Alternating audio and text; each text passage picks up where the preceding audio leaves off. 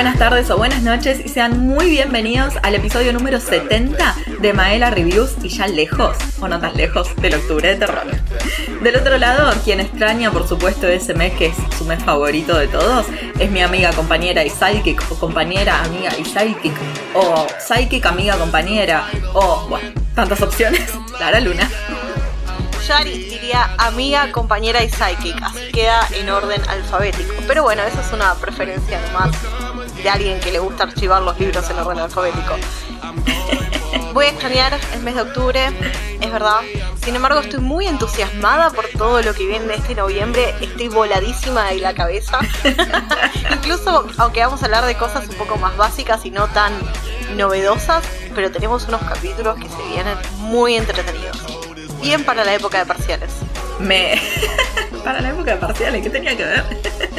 Me duele un poco que digas que no son tan novedosas. Para mí, yo te digo, yo que escucho una bocha de podcast, pocas personas hablan de lo que vamos a hablar hoy.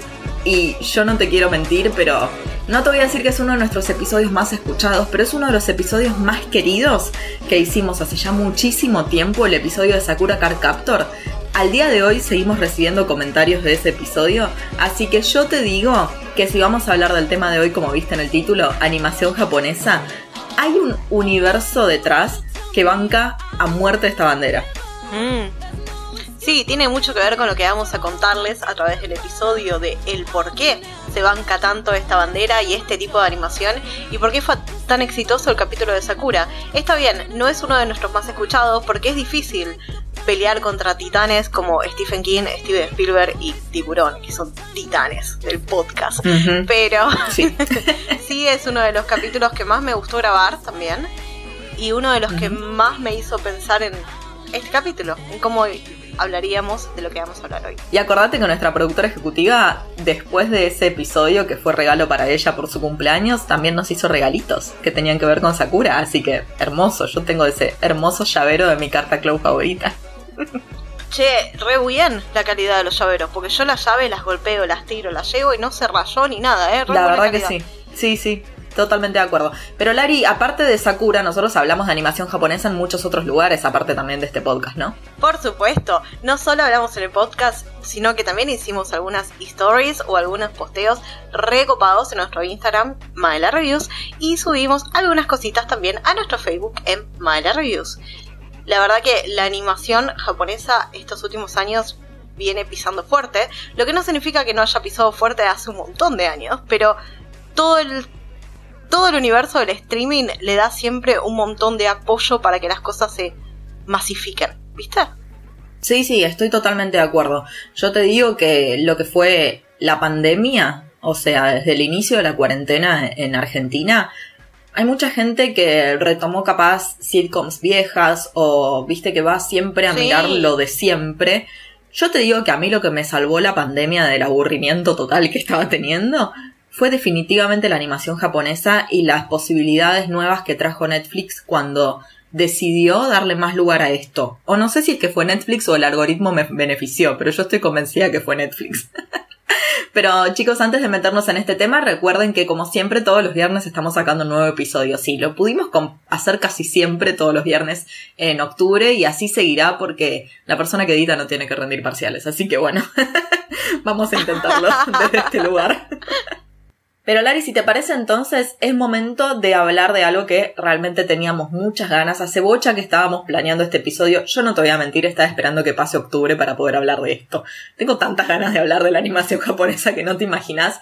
Y yo te digo, como capaz no lo sabe la gente del otro lado, yo soy la que edita el podcast, pero Lari es la que elige la música. Así que ahora literalmente me abro de patas porque no sé qué va a poner de música acá, pero estoy muy emocionada. Vamos con el episodio de animación japonesa de Maela Rivers.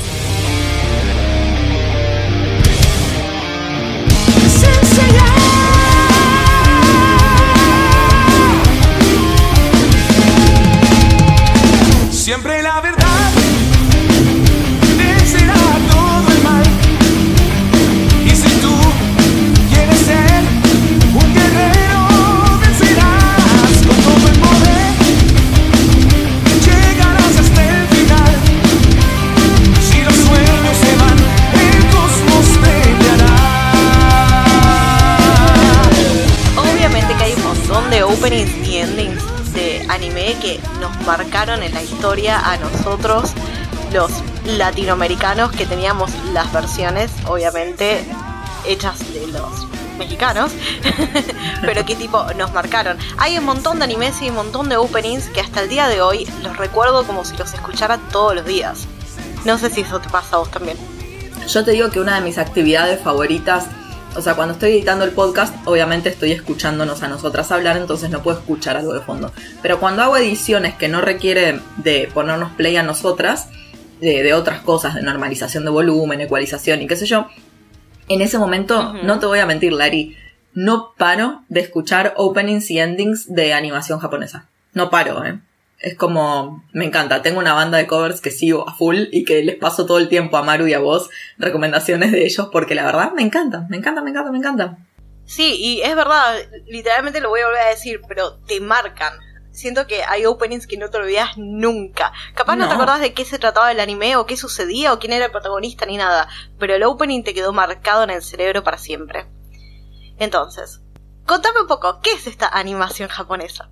¿Por qué tenemos que especificar que es japonesa?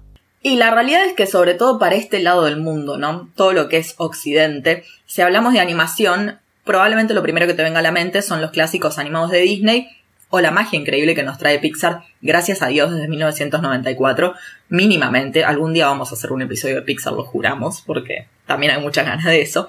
Pero tenemos que entender que esto, todo lo que es la animación, es un arte que trasciende fronteras y aunque puede ser que sea relativamente hace poquito la aparición, al menos para este lado del mundo, forma una parte muy importante en la industria cinematográfica y de series de muchos países hoy en día.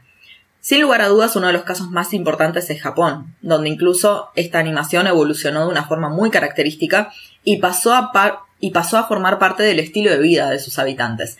Hoy vos vas a Japón, imagino, me cuentan, no sé, no me pasó, pero yo quiero ir a Japón por lo que es la animación. Vimos en TikTok, sí, tal cual. Yo quiero ir a Japón por lo que es la animación y la animación que también está basada en videojuegos, ¿no? Esa relación, esa, eh, no me sale la palabra, pero unión que hay entre los dos, me parece que es increíble y la han sabido explotar de una forma que no deja de sorprenderme. Así que por eso hoy primero vamos a arrancar hablando un poquito sobre la historia japonesa de la animación. No sé si explotar es la palabra. Yo creo que es algo tan inherente de ellos, tan profundo que tienen eh, el tema de la animación y todo lo que es audiovisual, vamos a decirle, que es parte de la cultura. Es más parte de la cultura que otras cosas. Y eso me parece súper interesante, porque el proceso del, del anime, porque la animación japonesa se le llama únicamente anime, hay muchas cosas a las que le decimos también anime que no son anime, como por ejemplo, yo de chiquita repensaba que Avatar era anime. Y Avatar no es anime, es un anime influido, que significa que no está hecho en Japón, pero que tiene un montón de características del anime. Estos fueron los yankees queriendo copiarse del anime y lo hicieron bien. Vamos a aplaudirle porque Avatar es Avatar y, y es tipo irreemplazable. Pero volviendo al tema, entonces a esta es típico específico de animación japonesa se le llama anime sin importar si es tipo eh, 3D, si es mediante la animación clásica de dibujar y pasarlo, si es tipo fotogramas, no importa. A todo lo que provenga del país Japón se le llama anime. Sí, y la verdad es que eso que mencionas de que se quiera mm, hacer algo similar al anime, significa, desde el lado de Occidente, desde el lado de Hollywood, significa y le da relevancia a lo importante que fue y que sigue siendo el anime hoy en día, ¿no? Porque la realidad es que no te vas a querer copiar algo que no es popular. El anime, la no, verdad por es que supuesto. no sé si te pasó a vos, pero estoy casi segura que sí. Eh, al día de hoy, a mí el anime me sigue marcando. Yo te digo, mi primer encuentro con el anime fue Pokémon y no suelto más. Tipo, no suelto más. Mi primera compra en pandemia fue un Cubone, tipo en Amigurumi. Lo amo. No, sí es verdad que siento que nosotros crecimos en un ambiente muy marcado por el anime.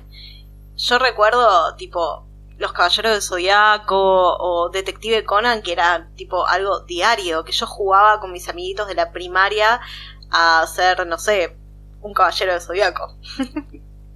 que siempre era una pelea, porque yo quería ser el de la casa de Sagitario, y obviamente no puede ser el de la casa de Sagitario, pero bueno, viste que uno nace en Sagitario, entonces quiere tipo vincularse con su signo. Pero bueno, complicado. Yo te digo que tengo una historia medio turbia, va, no turbia, pero no tengo historia tanto Ay. con Caballeros del Zodíaco. No, no es turbia la palabra, no es turbia. Pero mm, yo no, no me enganché con Caballeros del Zodíaco, no me pasó. Eh, sé que Tauro era uno de los capos máximos, me lo contó mi exnovio, pero no, no me enganché con Caballeros. No sé, no sé qué pasó ahí, pero no me enganché. Y te digo, hay cosas que vio todo el mundo cuando yo era chica y yo no vi, pero yo te digo, o sea, sacame un pedazo de sangre, hacemos un hemograma en este momento y van a salir cosas pokebolas por todos lados. Vos no sabés el nivel de, vos, o sea, sí sabes, el nivel de fanatismo que yo tengo por Pokémon. Amo, me encanta. Es increíble. A mí me pasó exactamente lo mismo. Yo nunca vi Sailor Moon. Nunca. Mm, No, no me interesaba de chica. Yo era medio tomboy cuando era más joven. Entonces me gustaban más los anime que estaban no hechos para los nenes, pero que estaban más orientados, quizás, al público menor masculino. A mí me gustaba más ese tipo de anime. No me gustaba tanto Sailor Moon o las guerreras mágicas y todo eso. Y la mayoría de mis amiguitas miraba eso. Sí, sí, sí, lo mismo, lo mismo. Yo tampoco vi Sailor Moon, pero qué sé yo, sí vi Sakura. Así que beso grande, pero Sakura le rompe el culo a Sailor Moon. Sakura, er- ya lo hablamos esto en el capítulo, Sakura es para todos los públicos igual. Qué increíble. Qué, qué anime del bien. Igual si nos tenemos que poner a pensar, porque nosotros ya estamos hablando de animes que veíamos en los 90 o en los 2000. Y el anime es re viejo, tipo, en la investigación que estábamos haciendo para este capítulo, el primer anime, tipo, tiene una fecha de 1907. 7, más de 100 años. Viejísimo, Más ¿no? de 115 años, un montón. y lo peor es que fue descubierto hace relativamente poco, porque se encontró en el 2005 eh, un pequeño fragmento de ese anime datado en 1907 que tenía tipo 14 fotogramas por segundo y no era nada, eran tipo 5 o 6 segundos de fragmento. Lo cual es un montón, igual para esa época. La verdad que sí, sí, sí, sí. Y pensar que lo que vos decías, ¿no? O sea, es algo tan identificatorio para el Japón y la cultura japonesa que tiene totalmente sentido que, que sea algo que viene desde hace muchísimo tiempo y también tiene sentido Claro. que en Occidente llegue mucho más tarde, es lógico. Es muy interesante ¿eh? cómo fue. Yo te cuento, antes de empezar este capítulo, estaba leyendo una tesis de la globalización de la animación japonesa en Latinoamérica. Alguien, un estudiante de una de nuestras queridas facultades, hizo esa tesis. Y tipo, le aprobaron el tema de tesis, que está muy bien. y estaba leyendo toda su introducción y su abstract, lo que podía leer en internet. Y me, me pareció muy interesante cómo fue que ellos se fueron distribuyendo, por supuesto, primero a Estados Unidos, porque todos los mercados primero apuntan al gran titán de América, y después se fue segregando por otros, otros países o otros continentes. Literalmente llegó primero a América que a Europa, que estamos Hmm. muchísimo más cerca, por supuesto, de Asia. Y tuvieron un montón de cosas en común con eh, Norteamérica. Muy interesante algo que descubrí. Vos conocés la historia de Betty Boop. Sí, claro.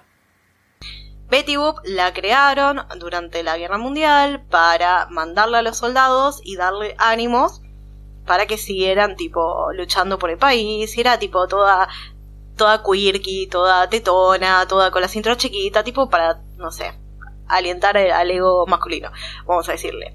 Pero vos sabés que Japón, que también obviamente participó de las guerras mundiales, eh, hizo exactamente lo mismo. En un momento los estudios de animación japoneses estaban obligados, no vamos a decir a punta de pistola porque es muy fuerte, pero es o haces esto o nadie consume lo que vas a hacer, a hacer animación para la gente que trabajaba en la milicia, a hacer ani- animación sobre las guerras.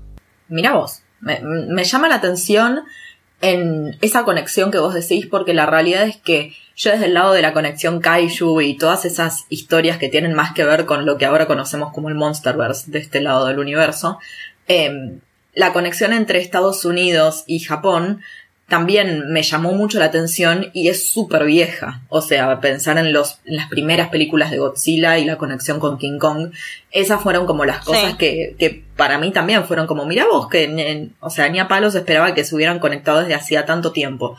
Sin embargo, es evidente que sí, o sea, son dos potencias cinematográficas que hoy siempre que hablamos de, por ejemplo, eh, grandes estrenos, ¿no? Estrenos pochocleros que decimos, bueno, eh, lo hablábamos en el episodio de Mulan, por ejemplo, ¿no? Disney intenta llegar al público de China. El público de China, por una cuestión de, cantidad de gente y por una cuestión capaz eh, social, es la que vale la entrada del cine y la que vale capaz o representa en algún punto el éxito o no de una película por cantidad de, gente que va al cine y población y punto. Pero no significa que la industria china de cine sea algo que puede compararse con la de Japón. O sea, los monstruos en lo que es industria cinematográfica definitivamente de ese lado están representados por Japón. Sí, no, no, totalmente. Y no, no podemos comparar tampoco la cantidad de habitantes que tiene Japón al nivel de importancia cultural que tiene. Eso me parece también loquísimo. Que son un país chiquitito, son como una isla larga, eh, o sea, y tienen un montón de cosas re contra, re importantes a nivel cultural que se extendieron mundialmente. Es como si hubiera, son la versión cultural de Inglaterra cuando empezó a conquistar todos los países. Mm. Sí se entiende lo que quiero decir. Suena raro, pero Yo- pasa que yo creo que Inglaterra tiene que ver más con un imperialismo que al menos de Japón uno no lo identifica tanto. A ver, lo que yo sí creo que tiene Japón es que su cultura es tan popular, eso es lo que tiene. La cultura Mm. de Japón es tan popular. No sé cómo llegó a ser tan popular, eso lo podemos hablar un poco acá, pero pensá en Juegos Olímpicos, en, en cosas deportivas mundialmente visionadas que ocurran en Japón o en ese lado del mundo, digamos, en Oriente, la cantidad de cosas que tienen referenciadas al anime o al manga o a los videojuegos. no, no, sí. Y yo creo que igual, ¿por qué fue tan popular eh, todo lo- la animación japonesa? Se lo tenemos que agradecer a Astro Boy. En realidad, en toda mi lectura de la tesis, Astro Boy fue uno de los primeros animes que se emitió en muchos países. O sea, yo trascendió, trascendió la barrera de tipo Asia, Europa y América y se emitió en todos lados, desde América del Norte, América del Sur, Europa, eh, vamos a decir Europa del Este también quizás. y obviamente en Asia. Y sin embargo también marcaba un montón de, de caminos para otras producciones asiáticas que como la coreana, como la china, que empezaban a descubrir también su camino con la animación por todas las puertas que le abría la animación japonesa. Vos dijiste recién lo de los mangas y después Corea tiene su propio manga que se llama mangua también y todo viene gracias a las puertas que se fueron abriendo por la colonización de la cultura japonesa en el mundo. Sí, al punto de que el anime fue tan fuerte en su polarización y en su influencia en un montón de animación alrededor del mundo, que yo no puedo dejar de pensar, por ejemplo, en una de las, de las series icónicas de Cartoon Network en el 2000, y que tiene un grupo de fans, tipo fans de verdad, que es Samurai Jack. Samurai Jack, es verdad, sí. Sí, sí, sí, y tipo pasaron mil años y sigue teniendo un fandom enorme. Exacto, o sea, es una serie que, que, a ver, fue emitida en Cartoon desde el 2001 al 2004, nada, tres años, tranqui, pero todo el tiempo salen cosas y la gente quedó fanatizada y el dibujo de Samurai Jack, o sea, la animación, era muy parecida al anime, a pesar de que no era anime, no, porque es todo de Estados Unidos eso. Claro, es anime influido, se llama. Exacto, exacto. Y yo creo que ahí empezó a levantar un montón. Imagínate que, o sea, Samurai Jack hasta lo pasó Isat. O sea, ya no fuimos de, de- de canales de animación. Sí, es verdad. Retomo un poquito lo que te contaba entonces sobre la animación japonesa en la Segunda Guerra Mundial. Y vos sabés que toda esa censura y todas esas prohibiciones de hacer material que no tuviera nada que ver con la guerra o con la milicia en ese momento hizo que un montón de pequeños estudios, pequeñas compañías se unieran y concentraran sus esfuerzos en producir todos juntitos animación para poder seguir trabajando eso. Y eso es lo que le da puntapié a los grandes estudios que tuvimos hasta el día de hoy, como por ejemplo Toei, que Toei es uno de los estudios más importantes. No, sí, a ver, y eso tiene también un montón de relación con una bocha de, de capaz no series, ¿no? Cuando hablamos de animación japonesa también estamos hablando de, de películas. Obvio que todo lo que hablamos antes, Sakura, Pokémon, esas cosas, Dragon Ball, Sailor Moon, sí eran series. Pero mm, después no sé, o sea, yo pienso en Your Name, ¿no? Una película que, Claro. que marcó un antes y un después en lo que es anime para este lado del mundo. Yo vi Your Name, me gustó un montón. Es más, es una de las películas a las que vamos a decir pan de films, porque la vi durante la pandemia. y capaz fue trascendental por el momento en el que salió y que todos lo pudieron ver. Como hablábamos antes, el tema del streaming y el tema es que las cosas se puedan masificar muchísimo y el boca a boca sea tan rápido. Miremos lo que pasó con la serie Squid Game, ¿no? Yo sé que Japón y Corea nada que ver, pero miremos lo que pasó con esa serie. La gente, en especial todo el público norteamericano, odia el tema de tener que leer subtítulos. Sin embargo, nosotros estamos más acostumbrados, ya lo sabemos. Sin embargo, la serie fue furor. Acá, allá, en todos lados. Tipo, en la Antártida la vieron, en, en, el- en la ISS la vieron, allá en la, en, en la nave de la NASA. en la estación espacial. En la International Space Station. No me acordaba cómo se decía en español, boluda. tipo, se vio en todos lados. Fue, es un fenómeno. Que eso pasa un montón con Netflix. Netflix es un creador de fenómenos. Y sin embargo, es la primera vez que pasa con una serie de ese calibre y en un idioma no conocido. Porque lo más cercano que habíamos tenido era la casa de papel. Y sin embargo, ya hablamos, los norteamericanos tienen un acercamiento más al español que cualquier otro idioma porque están ahí nomás de México. Entonces no fue tan wow como lo que pasó con esto, que estaban todos mirando y hablando de esta serie coreana.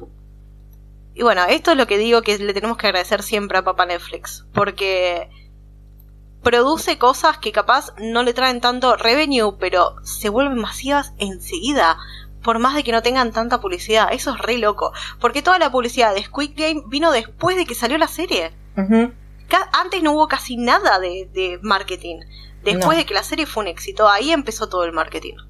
Ay, es que justo diciendo eso me das pie para que hable de algo que en realidad me gustaría que habláramos en otro podcast en donde hablemos específicamente de la industria, que es algo que a nosotros nos interesa mucho y que cada tanto se nos desvía el tema con eso.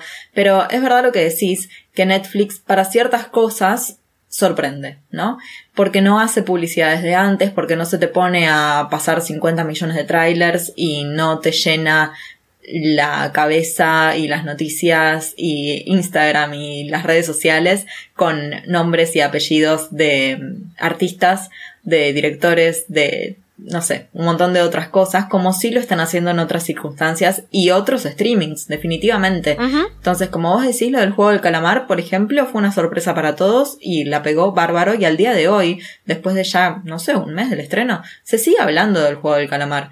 O sea, la gente lo sigue recomendando, sigue, por supuesto, habiendo críticas a favor y en contra. No se no, esto no está significando que un contenido sea bueno o malo. Estamos hablando de que se pueda hablar del contenido posterior a que se haya estrenado. O sea, justo ahora, por ejemplo, estamos en la época del Oscar bait, ¿no? Estamos en toda la pasarela de las películas que se están estrenando que tienen que ver con las posibles nominaciones a los Oscar y probablemente sean estas las películas que vayan a estar justamente nominadas en el mayor premio de la Academia.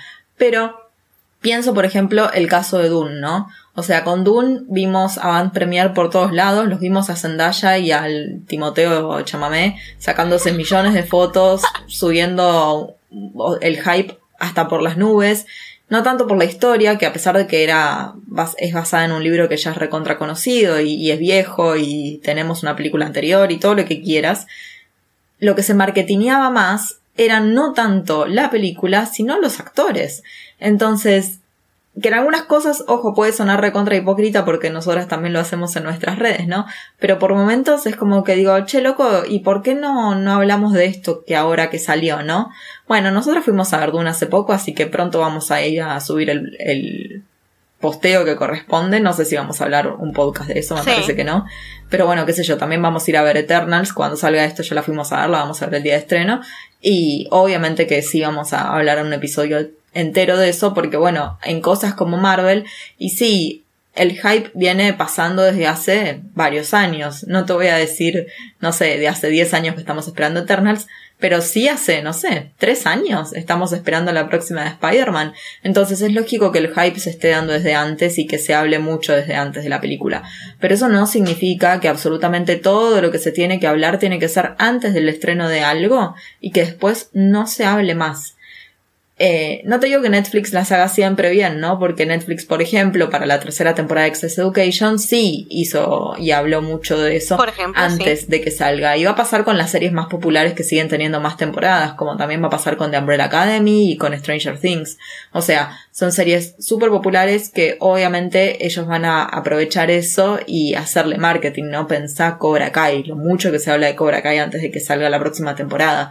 Entonces, en ese sentido, lógicamente eh, sería hipócrita decir, che, no, loco, no hablemos antes de que salgan las cosas, pero en algún punto lo que mm, sí me parece importante que tenemos que tener en cuenta, y con esto ya no hablo más de esto, es que estaría bueno que una vez que salgan las cosas, también hablemos de eso, hablemos del contenido, hablemos de lo que pasó, hablemos de la fotografía, hablemos del, del guion, todas esas cosas que nosotros aprovechamos el podcast para hacerlo, pero que la verdad yo no veo que tanta gente haga. Y qué sé yo, es algo que me genera un poco de contradicciones. Eh, eh, lo que decís con Dune, y prometo que cierro porque este capítulo era sobre animación japonesa, lo que decís en un Dune es muy real. Venimos comiendo, alimentándonos de las novedades de Dune hace muchísimos meses, no sé si años, no sé si uno o dos años por lo menos desde que se anunció de que se iba a hacer con este director que es reconocido por tener un cine de autor muy específico, la ciencia ficción y todo. Y sin embargo, una vez que se estrenó, se estrenó, pasó, ya está, listo, Claro, se, se acabó. Hablemos de Doom parte 2 y chau. Sí, e- eso, es verdad. Vos mencionabas antes a uno de los estudios más importantes en lo que es cine japonés, porque no era solamente animación japonesa, pero que tenía que ver con, con estas cosas que pasaban después de la guerra. Y otro de los estudios que yo te quería mencionar en todo eso, que es uno de los estudios más conocidos al día de hoy, y que yo te digo, al menos las personas que, que son amigas mías y que les gusta el anime y demás, es su estudio de preferencia por sobre muchos estudios hollywoodenses, es Estudio Ghibli. Ah, y sí, obvio. El estudio Ghibli trajo un montón de películas en los años apropiados para nuestras generaciones. Porque si yo no me equivoco, podés corregirme si me equivoco, pero creo que están a partir de los 80, 80 y medios, y empezaron a sacar películas hasta 2000 y pico. Entonces, toda nuestra era de crecimiento para aquellos que nacimos en los 80 o en los 90 estuvo muy atravesada por estas películas del estudio Ghibli. Es más, yo me acuerdo de haber ido al cine en el Abasto a ver La aventura de Chihiro. En Mirá, el qué loco. 2002 o 2001. 2002 creo igual, porque me suena más 2002. Pero ya en ese momento la habían traído al cine. Que es algo que sigue pasando hoy. Un montón. Hubo un montón de, de películas de anime que tuvieron su estreno mundial, incluso en Argentina, en los últimos años. Y hay público, claramente hay público para este tipo de películas porque las salas siempre están llenas. Está bien que las funciones son pocas, entonces uno aprovecha, pero las salas suelen estar muy llenas. Hace poquito también trajeron una película japonesa, a, también Cinemark Hoyts, y yo no tuve el placer de verla, pero me contaron que la sala incluso en pandemia estaba llena. Sí, estoy totalmente de acuerdo. La verdad es que yo veía que apenas empezaron a abrir los cines en todavía momento medio cuarentenil y qué sé yo. Siempre tenías una película japonesa para mirar. La verdad, re piola, me pareció fantástico. Y es importante también marcar que así como vos decías que Estudio Ghibli en los 90 y 2000 marcó mucho nuestra infancia con eh, el viaje de Chihiro, como vos decías, o el cuento de la princesa Kaguya. Mm. Howl on the Moving Castle. Claro. Bueno, que también marcaron un montón a otros estudios, ¿no? Y muchas cosas que hoy vos encontrás en Netflix tienen una onda estudio Ghibli. O sea, fue claramente el iniciador de una es verdad. de una forma también de contar las historias, ¿no? Sí, sí, sí, es verdad. No solo la forma de la animación al decir cómo están dibujados los personajes, que es muy característico del estudio Ghibli, sino como vos decís, la manera de contar las historias y de que no sean lineales. Vos viste que lo- el estudio Ghibli tiene eso de que la historia no es lineal. Es como algo que en el mundo de la, de la literatura se llama slice of life, que no es que tiene un, una introducción, un desarrollo, el problema, la resolución de ese problema y un final. Es como si hubieras agarrado una línea de una historia y le hubieras cortado un pedazo y eso es lo que te muestran en pantalla. Sí, bueno, a ver, es algo, es algo que también es muy popular en el, en el manga de por sí, es, es recontra común eso. Y en el anime, Mm. cuando el anime se occidentaliza, o sea, se quiere hacer para el público occidental, capaz le agregan una introducción. Ahí eh, creo que también lo hablamos en el episodio de Sakura, porque ahí es muy evidente. Sakura empieza con ya una de las cartas en, en su poder, digamos. No nos enteramos de toda la historia de cómo ella llega a Claro. ser bla bla bla y o sea, eso lo vemos en, y en el, el anime. anime te enterás de todo, sí. Claro. Es verdad. Como que nosotros necesitamos una introducción a esta mágica realidad y para ello ya empieza mágica, de una, de golpe. Tal cual lo que vos decís, o sea, a mí me ha pasado, por ejemplo, ahora en, insisto, pandemia. Una de las cosas que vi en Netflix, porque esto, Netflix de repente una cantidad de anime que de verdad no te alcanzan los ojos para verlo, pero he visto de todo, de todo. Y una de las cosas que más me gustaron que vi, y que lo mismo me di cuenta que atrás hay un fandom que yo no me podía imaginar, es Violet Evergarden. Violet Evergarden Mm. eh, empieza siendo una serie y después tiene películas y película y secuela, digamos.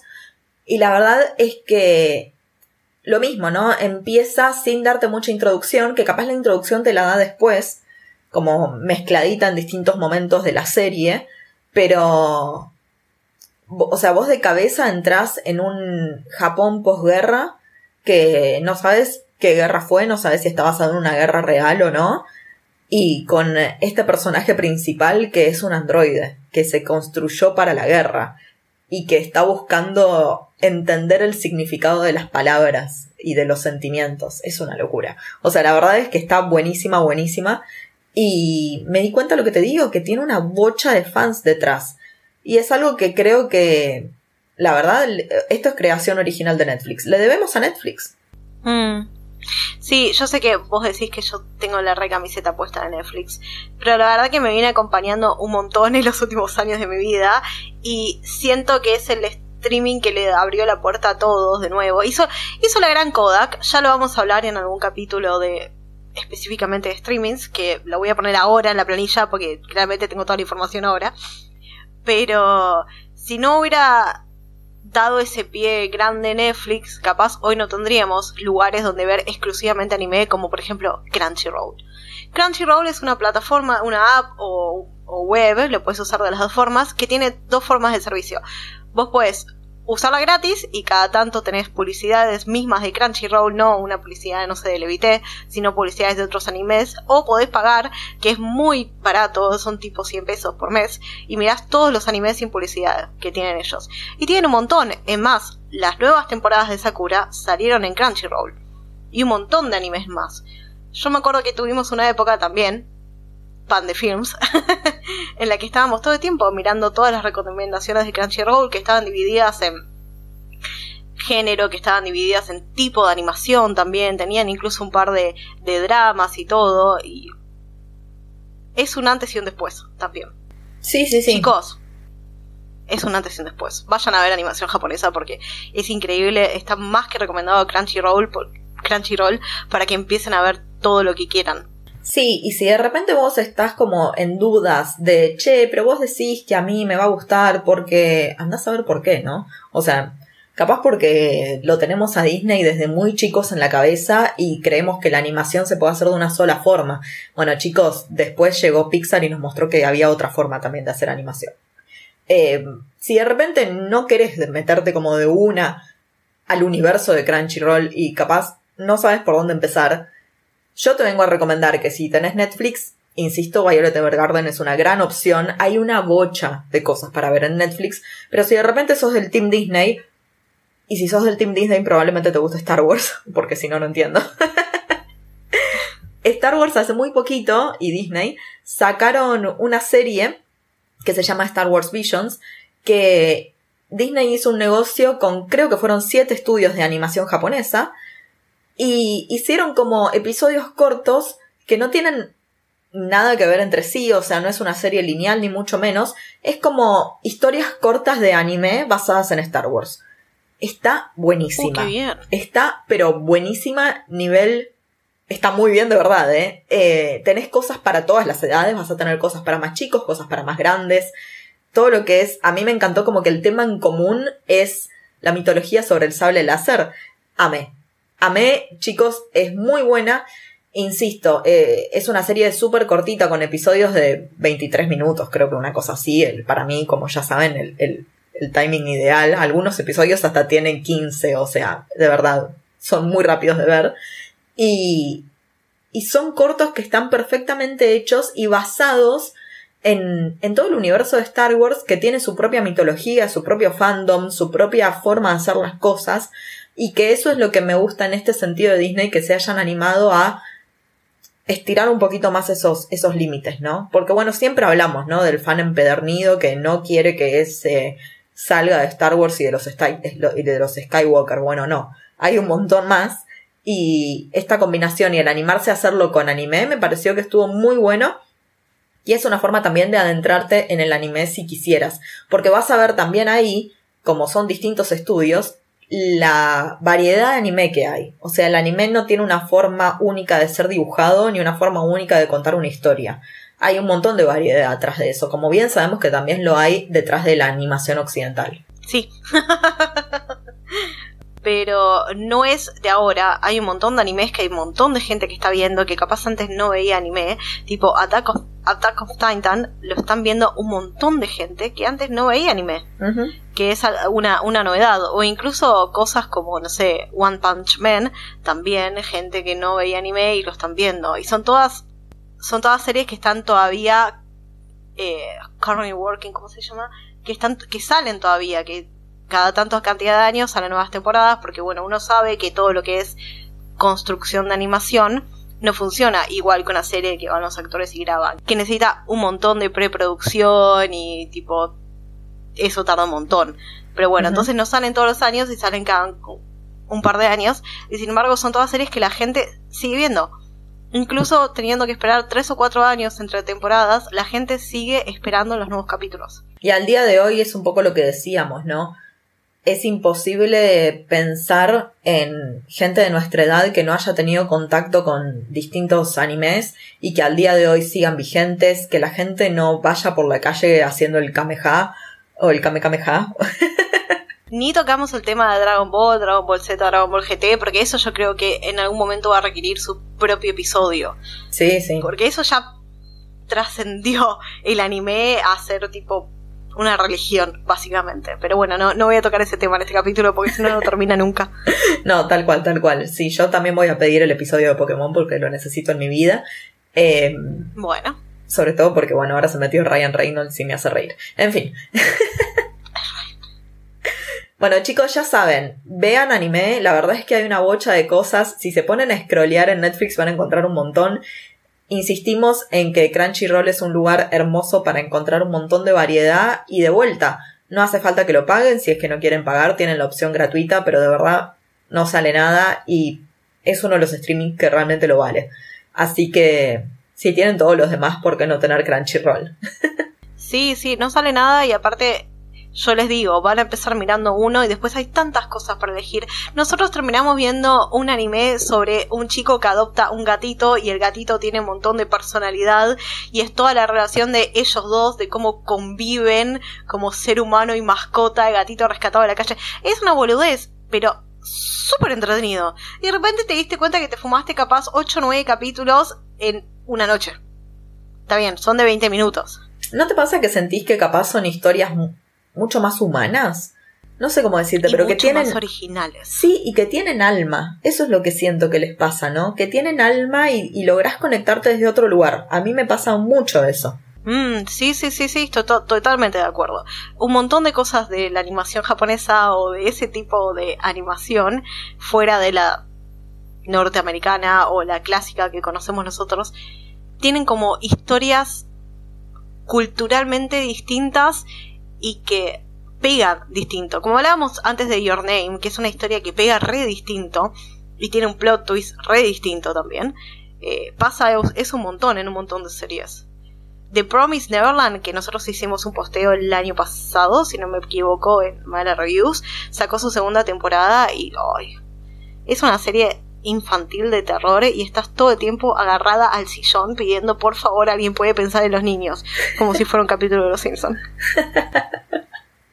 Me encanta, me encanta, me encanta la verdad es que haya tanta variedad, porque también es eso, ¿no? Hay una cantidad de variedad zarpada, o sea, no se trata todo, todo de Your Name, no se trata todo de Pokémon, hay una bocha de cosas para mirar, así que ábranse a este universo porque es, es una locura. Y si ya lo conocen, bueno, vamos a dejar una pregunta en Spotify porque recuerden que en la aplicación de Spotify para celulares pueden mirar las preguntas que dejamos y se fijan ahí, nos dicen cuál es su anime favorito, nos recomiendan animes, estamos como recontra abiertas a que nos cuenten qué están mirando. No se trata todo el algoritmo de Netflix, hay un montón de cosas para ver y bienvenido sea, la verdad bienvenido sea el anime. Recuerden también que estamos en absolutamente todas las redes sociales, casi, ¿no, Lari? Por supuesto, si quieren saber qué va a ser de nuestro noviembre, no se preocupen, pasen por Maela Reviews, que tenemos algunas recomendaciones copadas para que disfruten de este mes no de terror, o por Facebook también en Madela Reviews, donde subimos las mismas recomendaciones igual de copadas. y recuerden también que estamos todos los viernes en un nuevo episodio de nuestro podcast, en este caso ya dejando de vuelta atrás todo lo que es el mes del terror, pero eso no significa que no vayamos a tener algunas cosas que nos puedan llegar a asustar porque todavía no sabemos qué va a pasar con la tercera entrega de Casa Fantasmas, pero siguen siendo fantasmas del otro mm. lado. Es verdad, y no hablamos de toda la animación japonés que tiene que ver con el terror, que ellos son tipo, no voy a decir pioneros del terror, pero son uno de los que más fuerte pisan dentro del género de terror. Ni hablar. Posta que sí. No, no, e, esas son las cosas que yo no miro, por ejemplo. Así que eso nos contaremos. Bueno, Lari, muchas gracias por estar del otro lado y nos encontramos la próxima semana para hablar capaz un poquito de Marvel. chao, chao. ¿Quién dice? Chao, chao. En cuanto llegan hasta mí, palabras nuevas abro yo, las manos para sentir la huella que dejó.